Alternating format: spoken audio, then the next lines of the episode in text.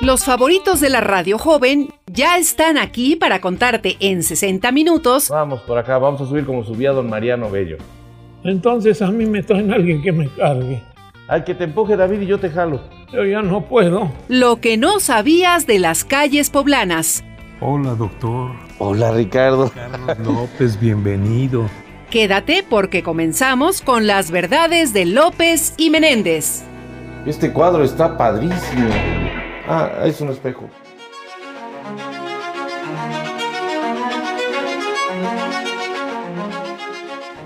Estamos en la casa de las bóvedas con mi querido amigo el doctor Carlos López y estamos los dos encantados, congelados, maravillados, Y extasiados. extasiados exactamente. En esta maravillosa casa de las bóvedas que tiene tanta historia. ¿Qui- ¿Quieres saber cómo empezó? Viene de ahí. Pues mira, esta calle que está ubicada en la calle del costado de la iglesia del Espíritu Santo número 10, hoy Juan de Palafox y Mendoza 405, se construye en 1685 esta hermosísima residencia particular para el licenciado Diego Peláez Sánchez, que era racionero de la catedral y desde el principio por su arquitectura fue llamada la Casa de las Bóvedas, dándole ese nombre a partir de entonces. Posteriormente, estamos hablando de 1685, tiene una vida aproximadamente de 100 años como casa particular. Allá por 1785 ya empieza a haber una decadencia en los herederos en cuanto al cuidado de la casa eh, por los herederos de don Diego Peláez Sánchez. Y es entonces cuando se vende ya a principios del siglo XIX esta casa para convertirse en la Academia de Primeras Letras y Dibujo en 1813. Es importante mencionar que esta academia, que después se convirtió en la Academia de Educación y Bellas Artes, fue un lugar donde vino José Manso a, a empezar a hacer sus, sus reformas neoclásicas, ¿te acuerdas? Sí, cómo no. Fíjate que a mí lo que me llama mucho la atención es la filigrana en las columnas. Qué, ma- qué maravilla. Son de piedra de cantera, pero totalmente labrada desde la base hasta Son el columnas corintias talladas en piedra de cantera, como dice- bien dices, en el piso superior, en el segundo piso. En el primer piso son columnas dóricas, y lisas. lisas. Oye, mira los arcos tallados en yeso. Sí. Es que parecen... Fíjate que es la única es la única casa en Puebla, me supongo, que tiene estos arcos tallados sobre el mismo yeso y luego en medio de cada canal pintura como ocre o amarilla. Lo que le da una impresión como de olas a cada Sí, uno de los sí, sí, arcos. qué maravilla. Es una estructura preciosa. Imagínate la casa cuando era casa No, particular. no, no, no. ¿Cómo sería la casa? ¿Cuáles serían los muebles? ¿Cuál sería la vestimenta? Sí. Y la bajada por aquella escalera, que no se ve como las otras escaleras de ya siglos posteriores monumentales. Es una escalera que se ve Muy discreta. muy discreta, pero que da acceso a los pisos superiores hermosísimos. Sin embargo, la, el- la llegada a la planta alta, mira qué hermosa es. No, sí. Es- La- la- es- es una eh, construcción espectacular. Se ve que este hombre, el racionero de la catedral, tenía un gusto extraordinario por la arquitectura y logró construir esta casa verdaderamente hermosa, a donde José Manso desde 1813 fue uno de los principales impulsores para crear lo que se convirtió en la Academia de Bellas Artes. En el año de 1849 Así es. es que se establece la Academia de Educación y Bellas Artes. Y por más de un siglo fue esta academia. Y en la última parte del siglo XX es que pasa a ser patrimonio de la Benemérita Universidad Autónoma de Puebla. Fíjate nada más qué cosas tiene esta catedral. Fí- eh, tú debes saber que Manuel Tolsá vino a Puebla. Claro. Manuel Tolsá, ese gran eh, escultor que hizo la escultura de Carlos IV, que está frente a Minería en México, y que hizo el ciprés aquí enfrente, en la, bueno, aquí adelante en la catedral, a dos cuadras. Pero él venía aquí a esta academia eh, junto con los que en ese entonces lo, lo apoyaban. Aquí creó la maqueta que existe todavía en Catedral del Ciprés, el famosísimo Ciprés, que fue construido en 1819. Fíjate que, que también te, he de platicar, damos un brinco ya mucho más para acá. En los años 30 del siglo pasado, el gobernador Maximino Ávila Camacho le da en custodia a esta Academia de Bellas Artes, le da en custodia 125 pinturas que eran propiedad del Colegio del Estado. Eh, que está aquí enfrente. Sí. Y entonces, pues la pinacoteca de aquí se, se, se acrecienta de, de, manera notable. Pero supiste que aquí encontraron 17 grabados de Rembrandt originales. Fíjate que no, yo Después no sabía quitaron eso. una pared que estaba falsa y atrás de la pared estaban 17 grabados de Rembrandt originales. Mira qué maravilla. Eso fue por los años 80. Pero te sigo contando que entonces, ya para el año de 1939, en los años 30 el gobernador Ávila Camacho entrega las pinturas.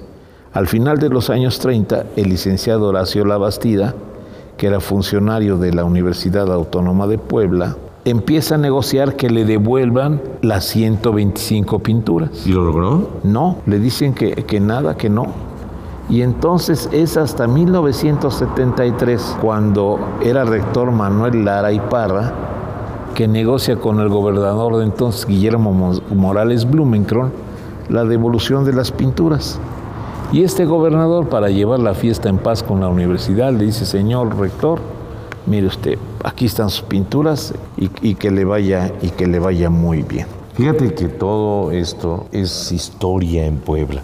Esta calle, esta calle como todas las de Puebla, fíjate, de un costado el Colegio del Espíritu Santo, Colegio del Estado, Colegio Imperial, Colegio Carolino, todo. Aquí en la esquina la casona de la China poblana. Sí. Esa casona de la China poblana maravillosa que de una u otra forma tiene toda la historia de esa, esa mujer que fue, no leyenda, fue historia de Puebla. Aquí enfrente tenemos el gimnasio del Colegio Carolino, del Colegio del Estado, que se construyó para recibir a Porfirio Díaz, donde se le hizo una recepción extraordinaria en 1896. Más adelante cercano a lo que está lo que era la antigua estación del ADO sí. está el hospital de San Roque y el templo de San Roque. Sí sí sí. Y contra esquina la casa donde nació don Manuel Ibáñez Guadalajara. También. Una extraordinaria calle de nuestra Puebla. Fíjate que te he de platicar que la fachada ya fue totalmente reconstruida en 1931 ¿Ah, de sí? cantera gris y de ladrillo y mosaico y en la cúpula del cubo de la escalera hay dos esculturas, una de la Asunción de María y la otra de San José de Calasanz. Fíjate nada más, patrono de los escolapios. Sí, de los del Colegio Pereira. Ajá. ¿Por qué estaba, por qué estaba, por qué, por qué colocan la escultura de, de, San José de Calasanz? Porque es el fundador de la escuela gratuita abierta para los niños pobres. Por eso colocan la imagen de San José de Calasanz. Mira, nada más, eso sí no sabía, pero se me hace tan raro que, que esté aquí, aunque tiene que ver con la época, porque San José de, de Calasanz es del siglo XVII y la casa se construyó en el XVIII, estaba nuevo todavía, sí, San José sí. de Calasanz que fue el, el, el eh, santo de la escuela donde estuvimos. Sí, sí, sí, del, del Instituto Carlos Pereira. Pereira. Fíjate que también te he de platicar que el salón que está en la parte superior y que da a la avenida Juan de Palafox y Mendoza, es un salón que tiene todo el, todo el ancho de la propiedad. El gran salón de las casonas de esa época que daba hacia la calle. Y entonces cuando se funda la estación de radio WAP, pocos, casi nadie lo sabe. Este salón de aquí arriba fue la primera opción para instalar la estación de radio en el edificio de la Casa de las Bóvedas. ¿Por qué no se instaló aquí? Por muy diversas razones que tenían que ver con el cuidado y conservación del edificio. Por eso, Qué bueno que no lo hicieron. Sí. Oye, ¿te puedes imaginar tú a los visitantes que venían a los bailes de esta primera casa cuando era una casa señorial, cuando era una casa de una familia. ¿Te puedes imaginar? Ahora, yo no sé si el racionero de la catedral tenía que ser religioso o era un lego. ¿Quién sabe? ¿Quién, sabe? Pero bueno, si tenía familia, imagínate los bailes en este monumental palacio. No tengo palabras para describirlo con la, correctamente, pero puedo imaginar a ti a las damas del siglo XIX, pase, 18, paseando por acá, recibiendo, Mira, siendo recibidas. Yo te quiero hacer una observación que se me hace importante porque viendo la estructura de la casa, de la planta baja y del patio, a mí me da la impresión que aquí eran caballerizas, porque seguramente este era el lugar por donde entraba el carruaje, y el- pero el espacio es muy chico para, para que maniobre, ¿no? Entonces probablemente el carruaje se quedaba ahí y aquí bajaban a los caballos y los alimentaban y, pe- y pernoctaban, o tenían algunas Yo- yo caballerizas creo por que allá las caballerizas atrás. Estaban por la puerta que está. Esa que vemos en el entresuelo, no, porque eso ya está, es original. Pero esta puerta que tiene ahí una posible entrada a la parte posterior. Probablemente, Sí, probablemente por ahí llevaran los caballos, porque no se ve otra forma. Porque los accesos a la casa no son amplios, como decíamos. El acceso a la planta baja es muy discreto, digo, la planta alta es muy discreto Ajá. y estos espacios para maniobrar son pequeños. Oye, fíjate que el racionero, ya ahorita que me acuerdo, era el encargado de distribuir las raciones de cualquier comunidad.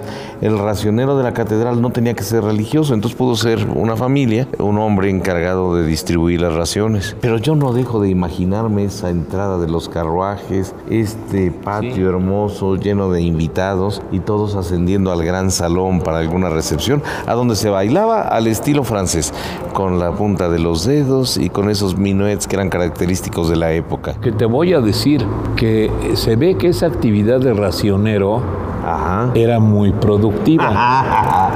Lo hacía un hombre muy rico. Porque para construir esta propiedad en esos años necesitaba ser una persona muy rica, de muchas A ver, posibilidades. te, te hago una pregunta, Mary Richard. Vemos las columnas corintias que están en el segundo piso y la pregunta es, ¿se tallaron ahí puestas o se pusieron ya talladas? Yo supongo, supongo que las habrán tallado puestas. Porque Porque a mí me da la impresión que como que eran de dos partes o de tres partes y, y- y las embonaron. las ensamblaron. Sí, mira, si te fijas, se ven, Hay una pequeña, es cierto, Hay- son una, dos, cuatro partes. son cuatro partes de cada columna. Entonces las deben de haber ensamblado, colocado y ya después las fueron labrando ahí. Es que estoy pensando, los que estaban de este lado ahí ah, del patio, estar tallando. Ay, ay, ay. ¿Qué Pues sí. obras tiene nuestra Puebla de Los Ángeles? No, es, no, qué es maravilla. un museo vivo. No hay calle por la que pases en el centro histórico que no tenga maravillas como este. Que no tenga historia, claro. ¿Cuántas personas habrán estado sentadas?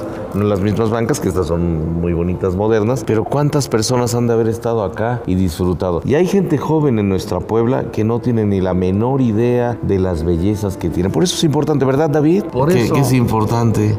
No le puedo decir a Joss porque Joss sí conoce. Por eso, por eso decimos, por eso decimos que si no, que si no Conocen. Si no tiene usted otra cosa más importante que hacer, reúna a su familia y tráigala a que conozca esta casa de las bóvedas. Es una verdadera maravilla.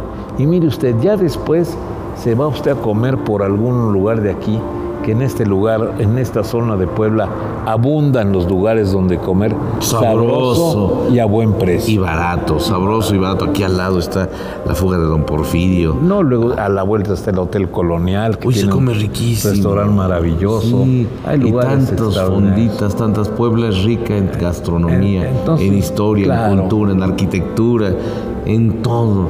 Entonces, pues, pues, es- reúna usted a su familia y que vengan a la calle del costado de la iglesia del Espíritu Santo, número 10, hoy Juan de Palafox y Mendoza 406. y se la van a pasar, pero de maravilla. De maravilla en esta Puebla de Vámonos, Los Ángeles. doctor. Pues vámonos a seguir descubriendo palacios, mi Richard. Vamos.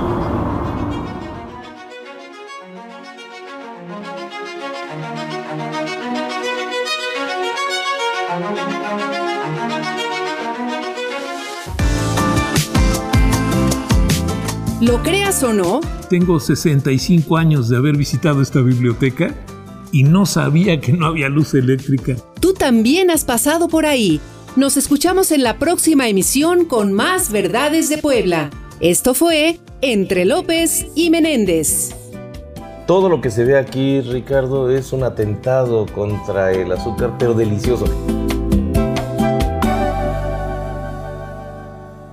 Esta fue una producción del Sistema Estatal de Telecomunicaciones, SET Radio, Derechos Reservados.